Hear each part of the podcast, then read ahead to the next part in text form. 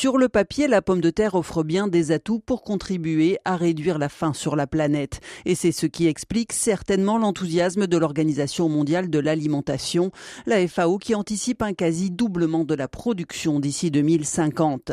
Mais à quel prix la patate pourrait-elle nourrir plus de monde que l'on parle de son impact sur l'environnement ou celui sur la santé? Ce sont quelques-unes des questions que pose le dernier rapport Déméter sur l'alimentation mondiale publié ce mois de février.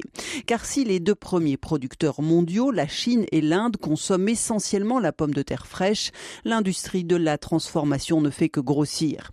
Dans les pays occidentaux, quand on parle de patates, on parle donc le plus souvent de frites et de chips, ce qui sous-entend un apport nutritionnel très variable. Les nouvelles habitudes de consommation soulèvent d'importantes questions de santé, note d'ailleurs le rapport Déméter, avec un risque pour des populations de passer de la sous-nutrition à la surnutrition.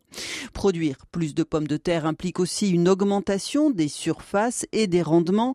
Or, la patate modifie en profondeur la structure des sols et leur teneur en nutriments. De meilleurs rendements obtenus en négligeant la rotation indispensable entre les cultures serait néfaste, relève le rapport. L'engouement pour la pomme de terre est donc limité par son manque de durabilité et pose aussi de grandes questions sur sa commercialisation. Aujourd'hui, l'industrie de la transformation est concentrée en Amérique du Nord et dans le nord-ouest de l'Europe, mais se trouve confrontée au défi croissant d'assurer un approvisionnement suffisant pour alimenter les usines. Alors que d'autres pays, eux, ne disposent pas ou peu de capacités de transformation, mais ont de grandes quantités de pommes de terre fraîches.